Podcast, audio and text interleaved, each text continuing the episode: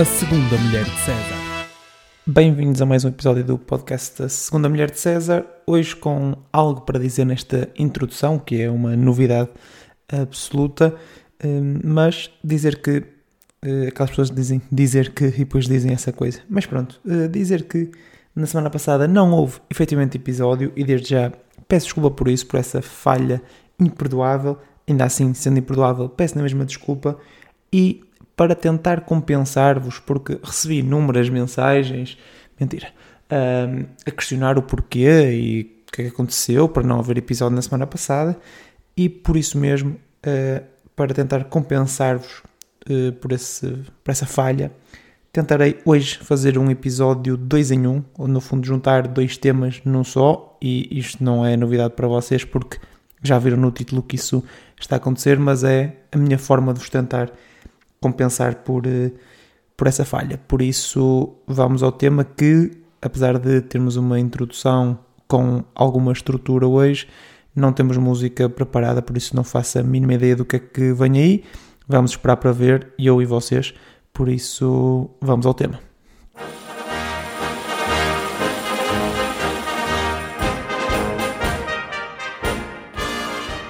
Algo que eu não disse há pouco na introdução é que este tema ou estes temas podem ou não estar relacionados com a ausência de episódio na semana passada. Repito, podem ou não estar relacionados. Mas pronto, eh, voltando ao tema, voltando, não sei como é que é voltando, porque eu nem sequer tinha começado, mas pronto, passando para o tema em si, eh, falamos primeiro sobre Munique, sobre a cidade de Munique. E o que é que podem dizer sobre Munique? Pá, digam que é uma cidade incrível, agradeçam e desejem um dia às pessoas, passem ao próximo tema, não há muito mais a dizer.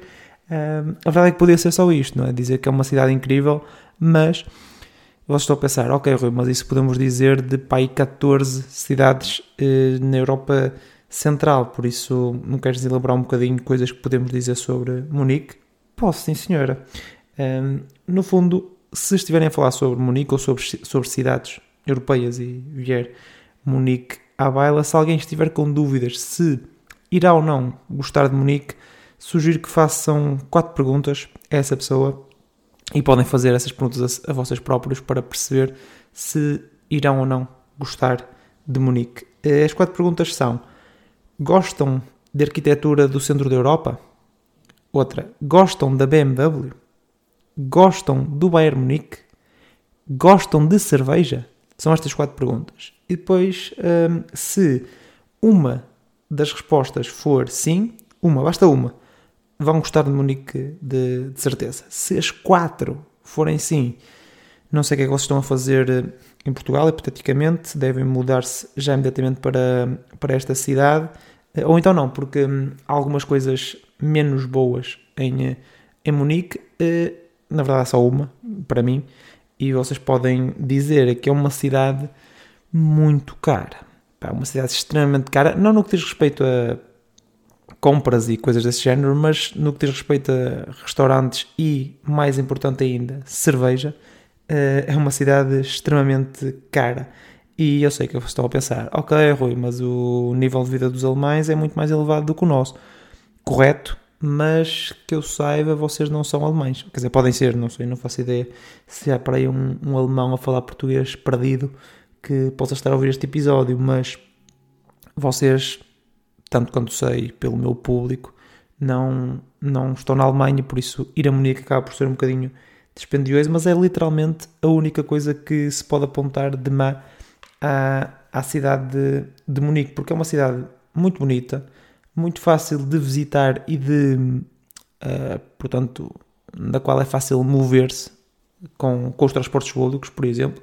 A barreira linguística não é nada especial, podem dizer que a maioria das pessoas fala inglês, como qualquer país uh, evoluído. Uh, não sei se estão a perceber que em Portugal isso não acontece, por isso não somos um país evoluído. Mas pronto, e está assente nestes pilares que eu referi há pouco, não é? Que, que são, para além da arquitetura uh, extremamente bela, uh, são o Bayern Munique, a BMW e um, a cerveja. O Bayern Munique acho que não há muito a dizer sobre, sobre ele, um dos maiores clubes do mundo e um, um colosso na, na Alemanha, domina o futebol alemão já, já há alguns anos uh, e por isso é algo identitário daquela, daquela cidade que se vê, que se vê muito nas, nas ruas e por isso é quase um, um statement o, o próprio Bayern Munique uh, contra centralismos e coisas desse género. A BMW, uh, BMW e Munique acabam por estar quase uh, em uníssono. A, a BMW tem lá uma fábrica, um showroom gigante, um museu e os seus uh, headquarters, portanto, o seu edifício principal. Uh, por isso, se vocês são uh, fãs da, da marca ou se conhecem alguém, podem puxar o tema de Munique para mandar essa pessoa para lá, porque tem muito com que se entreter uh, só, só com coisas da, da BMW e por isso é, um, é efetivamente um dos pilares da, da cidade, não, não há muito a dizer. O, um, o outro pilar que obviamente é um bocadinho transversal a toda a Alemanha, mas acho que em Munique é uh, particularmente importante é efetivamente a cerveja, porque a cerveja está por toda a cidade, com bares, obviamente, com beer gardens, que no fundo são jardins dedicados uh, ao facto de se beber cerveja, que é absolutamente inacreditável. Há ruas em que só temos pessoas a beber cerveja e há até eh, fontes com cerveja lá dentro, porque as pessoas põem lá cervejas a refrescar para, para beber. E vocês perguntam: peraí, fontes com cerveja lá dentro para refrescar? É verdade, essa outra característica de Munique é que é uma cidade ridiculamente fria uh, e que, portanto, permite que cerveja seja refrescada em água que está à temperatura ambiente, porque essa temperatura ambiente é uh, fria. Por isso, yeah. Eh, a cerveja pode nos levar ao tema, ao segundo tema deste 2 em 1, um, que é efetivamente o Oktoberfest, porque está a decorrer o Oktoberfest e isto bate logo num dos problemas que vocês devem apresentar sobre o, o Oktoberfest. É que questionem mesmo porque é que uma coisa que acontece maioritariamente em setembro tem outubro no nome. Que não faz sentido. Só porque acaba em outubro, tem outubro no nome, mas a maior parte do evento decorre efetivamente em eh, setembro. Não sei se Septemberfest não tinha tanto, tanto apelo em termos de, de marketing. A verdade é que neste momento já não se justifica trocar porque o branding já está todo montado a nível eh, mundial, por isso seria até esquisito alterar agora o nome para Septemberfest, eh, mas é estúpido, é? Estúpido chamar-se outubro, uh, outubro, chamar-se outubro, chamar-se Oktoberfest quando acontece maioritariamente em setembro. Outra das questões que vocês podem levantar como uh, algo estranho acerca do Oktoberfest é a natureza da festa, porque se tiverem a falar do Oktoberfest, principalmente com pessoas que nunca foram ao Oktoberfest, acho que vou bater o recorde de vezes que digo Oktoberfest eh, a nível eh, mundial. Mas, como estava a dizer, se estiverem a falar, principalmente com pessoas que nunca foram ao Oktoberfest, toda a gente conhece este festival, este certame, não é? Como gostamos de dizer, como um festival de cerveja, sobre cerveja, onde só há cerveja. Isso é verdade, é um festival de cerveja, com cerveja. Agora, a parte de só há cerveja, que é um bocado mentira, porque para além das míticas barracas de cerveja que, que se vê nas fotos e que fazem parte do imaginário de qualquer amante de cerveja, há outra coisa característica do Oktoberfest, que são os carrosséis. Eu sei, vocês não estavam à espera, se não conhecem o Oktoberfest, não estão à espera disto, mas o Oktoberfest não passa de um senhor de Matozinhos com imensa cerveja. No fundo é isto, no fundo é isto. É um recinto enorme, cheio de carrosséis, daquelas diversões de sobe e desce e uh, cenas, casas assombradas e carrinhos de choque e cenas, com barracas, tendas, no fundo, onde as pessoas vão beber cerveja para depois ir vomitar para esses divertimentos. por isso uh, podem, podem dizer isto, dizer que o rácio cerveja carro 6 não é tão elevado quanto seria de esperar, por isso há, há tanta, eu diria que há tanta cerveja como carro 6 e isto é estranho num festival que é conhecido, pelo menos para mim era, como um festival uh, de cerveja, mas não me entendam mal, há muita cerveja, uh, boa cerveja e cara cerveja. Há também este, este ponto que já mencionei e é transversal de Munique para o Oktoberfest, se calhar ainda mais exponencial por ser uh, algo dedicado.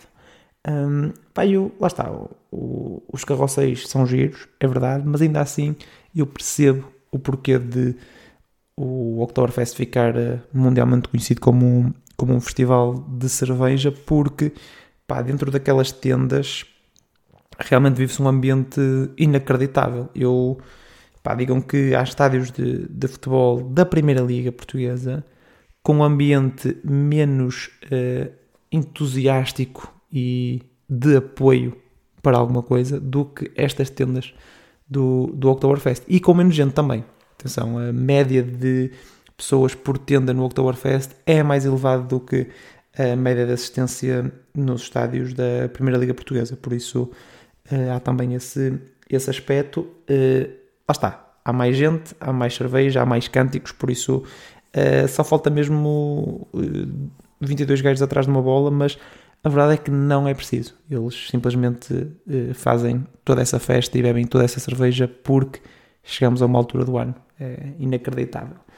Hum, outra coisa que eu diria que é peculiar são os fatos que as pessoas usam no, no Oktoberfest. E podem dizer peculiar se quiserem ser mais ou menos simpático, simpáticos, aliás. Podem dizer que são estranhos, é? se quiserem ser um bocadinho mais agressivos, podem dizer que são estranhos e que parecem saídos de, de há três séculos, não é? Parece que estamos em 1739, hum, mas podem ser bondosos e até, na minha opinião, sinceros e dizer que pá, que os fatos são engraçados e que dão um, um carisma próprio à festa e que dá um toque especial ao, ao Oktoberfest para deixar de ser, lá está, um, simplesmente um, um senhor de matozinhos com cerveja, não é? Tem uma carga cultural e histórica, diria eu, sem conhecer minimamente a história do Oktoberfest, mas que também é relevante para a vossa conversa. Mas acho que os fatos trazem algo de uh, diferente a esta festa e dão cor literalmente, mas uh, dão também carisma, como já disse, a, ao, ao Oktoberfest. Já disse que o problema do Oktoberfest, eu estou aqui porque eu tenho aqui as minhas notas, não é? E uh, a minha próxima nota era que o único problema do Oktoberfest é o preço da comida e da bebida, que já, que já mencionei, lá está, é transversal ao, uh, à cidade de Munique, mas, mas pronto, é o que temos, não é? Um, ehm, isso e o frio, claro, o frio, porque beber cerveja ajuda, é certo, mas ainda assim as diversões são todas ao ar livre, por isso o frio acaba por ser um bocadinho eh, problemático numa, numa festa que depende muito dos, dos carroceiros, por isso acho que nesse aspecto Portugal está mais avançado do que a Alemanha, do que Munique neste caso, porque fazemos as nossas festas eh, entre, entre junho e, eh, e agosto, por isso lá está, aproveitar o calor que, que, faz nesses meses para fazer festas que efetivamente decorrem ao ar livre. Acho que é inteligente e não deixar a festa para o final de setembro e início de outubro, onde, principalmente no centro da Europa, faz um gelo inacreditável. Por isso, pá, acho que já não vamos a tempo de mudar o Oktoberfest. Lá está, já é estúpido o nome, mas ainda é mais estúpido fazer nesta altura. Eu sei que, ah, culturalmente e a data faz sentido e não sei o quê, pá, está bem, mas um, ehm, para fazer um festival de, de, cerveja com, com carrinhos de choque, se calhar fazê-lo em julho era mais apropriado, mas pronto, isto sou eu que estou habituado cá às, às regalias de, do nosso Portugal. Uh, para terminar, voltar um bocadinho à à cidade de Munique, mas acho que isto é transversal também ao, ao Oktoberfest porque é notório também lá, falar um bocadinho das pessoas, porque há um estereótipo de que os alemães são, são rudes e são frios, e a verdade é que o estereótipo surge por algum motivo, não é? Mas uh, podem dizer que os, os bávaros ou bavarianos ou whatever, as pessoas daquela região da Bavária, de Munique especificamente, são a exceção que acaba por uh, confirmar essa regra, talvez. Uh, porque pá, são pessoas animadas, são pessoas calorosas, são pessoas simpáticas e divertidas, mesmo quando estão bêbadas, ou principalmente quando, quando estão bêbadas, mas se calhar isto tudo acontece porque efetivamente estamos numa altura do ano onde toda a gente está animada e calorosa e simpática e divertida porque há um senhor de Matosinhos com, com cerveja. Por isso, isto pode afetar também um bocadinho a percepção de que efetivamente estas pessoas são mais animadas do que aquilo que são no resto do ano, nomeadamente em julho, onde não tem estes carrinhos de choque e esta cerveja. E foi isto, o meu take sobre Munique. Espero que falem com os vossos colegas e que possam visitar, mesmo que não durante o, o Oktoberfest, porque a cidade vale efetivamente a pena, mesmo para além deste festival. Por isso, muito obrigado por estarem desse lado. Espero que voltem no próximo episódio, que será certezamente na próxima semana. E obrigado, até à próxima.